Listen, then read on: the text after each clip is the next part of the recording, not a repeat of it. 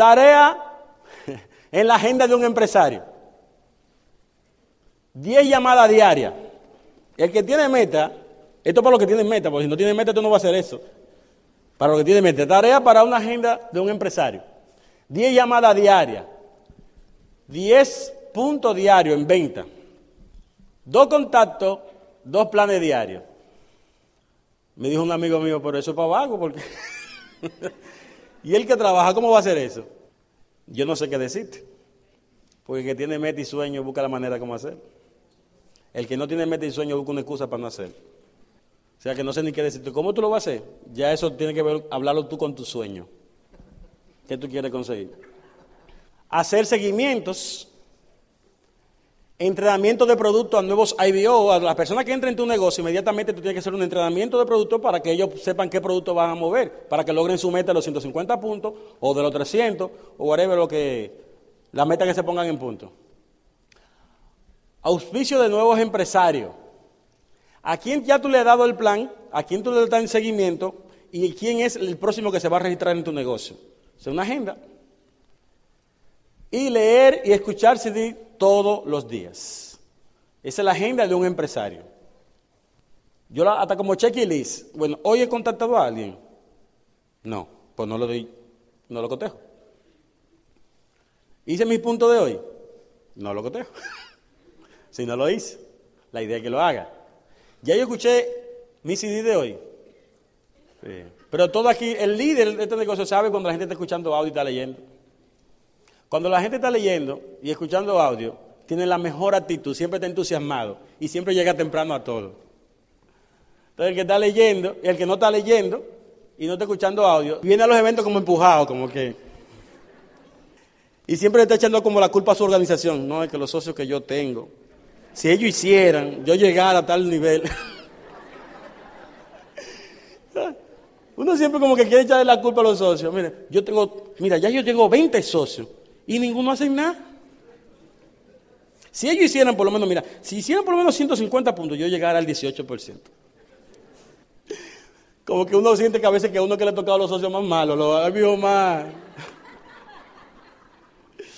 Pero cuando uno está leyendo y escuchando CD, uno tiene la mejor actitud y no importa que el grupo no haga nada, alma otro. se acabó.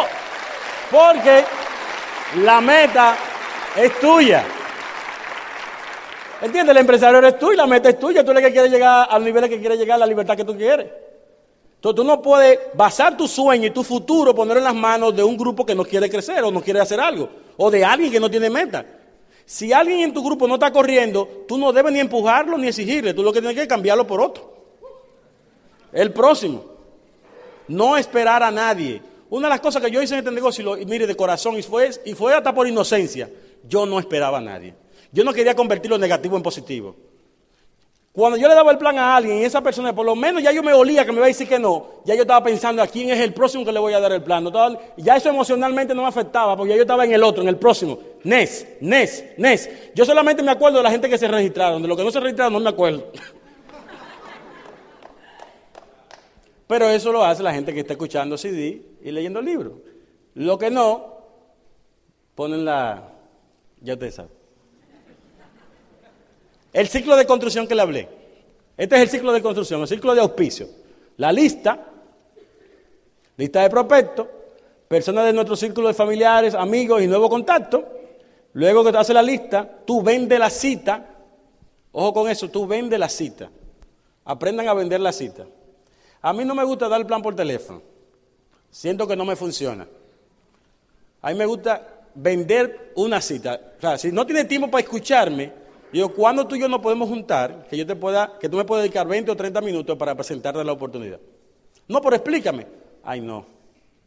No, no. Así no, porque tú no me vas a entender. Necesito que me preste atención. Se lo digo la claro. Yo vendo la cita. La cita que se vende. O sea, encontrarnos.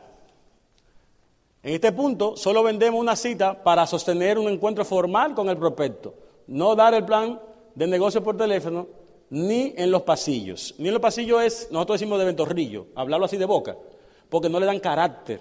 Creen que un negocio, creen que es a vender, a vender cosas. Entonces no van a entender el concepto. Y luego que dice, ah, sí, a mí me lo explicaron eso, porque se lo explican de boca y ya. Sí, yo sé lo que es eso. Busca gente. porque alguien se lo dijo en los pasillos. Algo profesional, tú no puedes decirlo en los pasillos, tienes face to face. Ustedes saben cuando van a un banco a comprar una, una que tienen que buscar un préstamo para comprar una casa, la persona que te está haciendo los papeles es ahí, porque tú tienes que entender la letra chiquitica, tienes que entenderla. Presentar el plan o los productos, en este paso presentamos el plan de negocio, hacemos demostraciones de productos y hacemos un cierre de venta. Estratégicamente programamos otra actividad del seguimiento. Bien, evaluación y esas cosas, ¿no? Si de ahí sale alguien que se auspicia inmediatamente, pues lo registramos y se acabó. Se entra a la página y se registra. De lo contrario, lo mantenemos en seguimiento. Para mí, yo mantengo en seguimiento a alguien que me, tenga el que me esté diciendo todavía que le gusta el negocio. Yo siempre le pregunto, oye, mi trabajo en este negocio, después que yo te presento el negocio, es darte seguimiento. Yo te voy a llamar porque ese es mi trabajo. ¿Tú me vas a recibir la llamada? Como dice, o devuelve mi celular. no, tú me vas a recibir la llamada. Yo se lo digo porque hay gente que no le gusta que lo molesten tanto. como a ti te interesa el negocio, yo te voy a llamar porque ese es mi trabajo, tengo que llamarte. ¿En qué horario del día te conviene que yo te llame? Que tú no estés ocupado. Ah, en la noche, fantástico, en la noche yo te voy a llamar. Luego del seguimiento, si es un auspicio, pues el auspicio. Se completa el ciclo con un nuevo IBO. Míralo ahí, ese es el ciclo de construcción. Lista, vender la cita, presentar la oportunidad, si se auspicia, se auspicia. Si no, seguimiento. Luego del seguimiento del auspicio y sigue el ciclo de construcción. No es solamente dar el plan, ¿eh? Dar el plan, dar el seguimiento, hacer el cierre, auspiciarlo o sacar referido y vuelve de nuevo. Ese es el ciclo de construcción. Eso se repite. Luego que la persona se auspicia, ¿qué tú debes hacer? ¿Qué tú debes hacer luego que la persona se auspicia? Es el ciclo para un nuevo IBO. Un taller de inicio. Inmediatamente la gente se registra en este negocio, tú debes entrenarlo sobre los productos hacerle un taller, un taller de inicio, no solamente de los productos, también de la parte del sistema y explicarle por qué existen las conferencias y por qué tienen un costo. Apertura del negocio, que ellos inviten a personas para tú hacer demostraciones y ellos capten sus primeros clientes. Empoderarlo, empoderarlo es ponlo inmediatamente a hacer algo.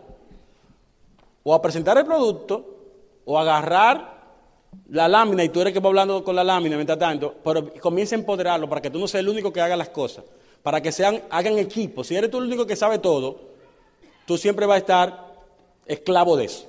Tienes que empoderar a tu gente que te entrena y se empodera desde el saque, desde el saque. Le explica lo que es el fast track en el taller y comienza de una vez a trabajar la profundidad. ¿Con qué? Con referido. Y este es el ciclo del nuevo taller, la apertura de su negocio, lo empodera, le habla sobre el fast track y se repite. Punto que debe considerar en la conducción de, este negocio. Verifica el progreso con la línea de auspicio. Todo el que está construyendo este negocio, en cierto momento en el mes, debe buscar asesoría con la persona que lo está guiando y decirle cómo voy, preguntar, para que no dé palos a ciega y para que logre tu meta. ¿Cómo voy en la meta que nos pusimos en este mes? ¿Qué me hace falta? ¿La estoy consiguiendo? ¿Estoy lejos? ¿Estoy cerca? Es bueno verificar el progreso con la línea de auspicio. Otra recomendación, edifica la línea de auspicio. Edificar es hablar bien del otro. Habla bien de, tu, equipo de apoyo. No importa si dentro de tu equipo de apoyo hay personas que para ti tú lo crees que es un poquito odioso, tiene cara de limón o lo que sea esa cosa, ¿no? A ti empresarialmente no te aporta si tú hablas mal de esa persona. Tú tienes que hablar bien siempre de ella, porque tú lo vas a necesitar en algún momento en tu negocio. Si tú no tienes, dice por ahí, si tú no tienes nada bueno que decir de alguien, entonces te queda callado. Pero tienes que aprender a edificar. Mi esposa tiene una habilidad y eso, eso fue nato de ella. Y es que ella siempre ve lo bueno en todo el mundo. Edifica tu línea de auspicio. No rompa la comunicación de tu línea de auspicio errores que cometen algunos empresarios dentro de este negocio es romper comunicación en su equipo de apoyo. No importa que te sientas mal con alguien en tu línea de auspicio, conversalo en amor, conversalo. No me siento cómodo, no me siento bien. Que él como equipo de apoyo va a buscar la forma de cómo ayudarte, pero no rompa la comunicación, no te aleje, porque el que sale perdiendo luego eres tú. Aquí este negocio tú necesitas gente que te va a guiar. No, no solamente auspicia, sino duplícate. Y ahí viene lo que es empoderamiento. El principio de dar el extra. Ahorita le dije sobre la agenda del empresario. No solamente de los planes, da todo lo que tú puedas. Mantente enfocado en los resultados. No en el trabajo, solamente en el resultado. La meta de un nuevo empresario es llegar al 12% puro. Esa es la meta de un nuevo empresario. Alguien que entró nuevo, los que están aquí por primera vez, tu meta es llegar al 12% puro. Te vas a sentar con la persona que te está guiando y dices, ¿cómo yo hago eso? Esa es la primera estructura, se llama Fast Track. Y hacer mil o mil, dos, mil de mil a mil cuatrocientos noventa y nueve puntos, tú estás dentro del 12%, con estructura. Entonces, un reto que le envío a todo ahora, háganse 12%. No importa el nivel que tú tengas, tú puedes ser 18, 21, plata, esmeralda, todo. Hazte un 12% fuera de ese grupo. Porque va a, va a dar el ejemplo y va a crear una sinergia. Va a crear un boom. 12%. Y tres consejos para terminar en mis 14 años de experiencia en este negocio. Tres consejos que te van a ayudar en tu negocio. Esto es un consejo personal mío. Que me sirvió a mí para ayudar, para hacer crecer mi negocio. Uno, decide mejorar. Decide tú, tú, mejorarte tú, crecer tú como persona. No me refiero a mejorar tu entorno, tú. Cuando tú mejoras, mejora tu entorno. Cuando tú creces por dentro, las cosas por, por fuera cambian también y crecen.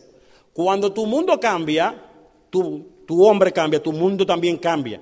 Porque todo es con el cristal con que tú lo veas. Así dice, ¿verdad? Y es cierto. El mundo es como tú lo veas.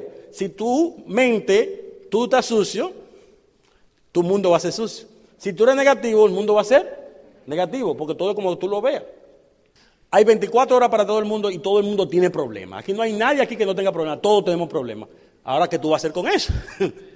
Esa es la diferencia entre la gente exitosa. Entonces, si tú decides mejorar tú, todo alrededor tuyo mejora. Es como el señor que se levanta en la mañana, ve por el cristal de la habitación de él, ve la vecina que está tendiendo ropa sucia y le dice a su esposa, mi amor, habla con la vecina porque está tendiendo ropa sucia. Eso no es normal. Lo normal es que la gente tienda al sol ropa limpia. Al segundo día vuelve y se levanta, ve por el cristal de la ventana y ve que la vecina sigue tendiendo ropa sucia. Y vuelve y le dice a, a su esposa, mi amor, tu vecina es amiga tuya. Sí, está loca. Le van a decir que está loca. Ve a hablar con ella, todavía está teniendo ropa sucia. El tercer día ve por la ventana otra vez y ve que ya la vecina no está tendiendo ropa sucia, está tendiendo ropa limpia. Entonces le dice a su esposa, mi amor, ah, pues hablate con la vecina. No, la ve el cristal de la ventana. Moraleja. Moraleja. Casi siempre, casi siempre que tú ves un problema fuera de ti es porque tú lo tienes dentro. Esa es la moraleja. Pero cuando tú limpias tu cristal, tú ves todo transparente y lindo. Entonces, mejora tú. Cuando tú mejoras, mejora tu alrededor. Eso es todo. Bien. Una cosa que te va a ayudar a mejorar, algo que te va a ayudar a mejorar, es leer. Yo sé que hay gente que no le gusta leer y sé que algunos ni saben leer. Hay audiolibros. Escúchenlo, audiolibros. Están en YouTube, en todas partes. Audiolibros, escúchenlo. Lean. De gente que ya son exitosos. yo dije aquí en un seminario pasado hace un año y algo, que yo tengo matrimonio, un matrimonio sano y lindo, que sigue así. Y es porque antes de yo conocer a mi esposa, yo leí un libro. Y en ese libro me decían, cuando tú tengas una pareja, tú vas a tener problemas. Van a tener situaciones porque no todo es color de rosa. Todo aquí que tiene pareja sabe que es así. No todo es color de rosa. Hay altas y bajas. Pero cuando vayan a discutir, porque van a discutir, en la mesa de discusión no se pone, no vamos a dejar, o yo me voy, o tú te vas. Eso no se discute. Esa puerta se cerró. Si pone en la mesa cualquier otro problema, se va a resolver si no hay una puerta trasera abierta. Si la puerta trasera está abierta, a cualquier dificultad, pues me voy. Eso no se pelea. Y hoy, aunque tengamos dificultades, en la mesa de discusión, nunca se ha dicho, no vamos a separar, no vamos a dejar. Porque yo entendí eso, porque lo leí en un libro. Y ya tenemos 12 años de casado y espero tener 50. ¿Entiendes? Vamos a seguir creciendo. Pero lo leí. Leer te hace inteligente, leer te hace crecer, leer te hace mejor.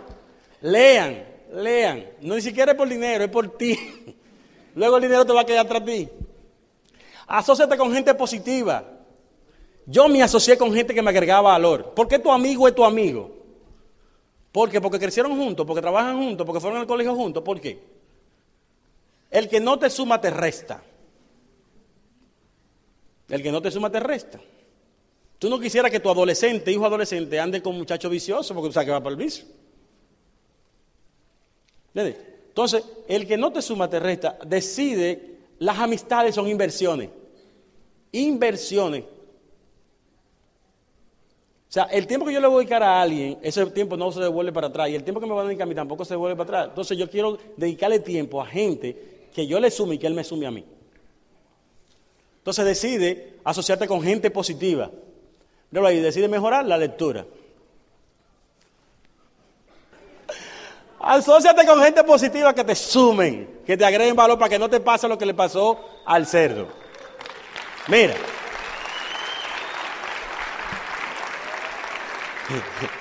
Y te han escuchado ese cuento varias veces, pero tengo que volverlo a decir porque esa es la realidad. Hay amistades que te matan. ¿Ustedes sabían eso? Y siempre un castillo se destruye o un imperio se destruye desde adentro. Oye esto, en una granja, eh, un granjero tiene muchos animales, un caballo y un cerdo crecen juntos, muy amigos, pana full.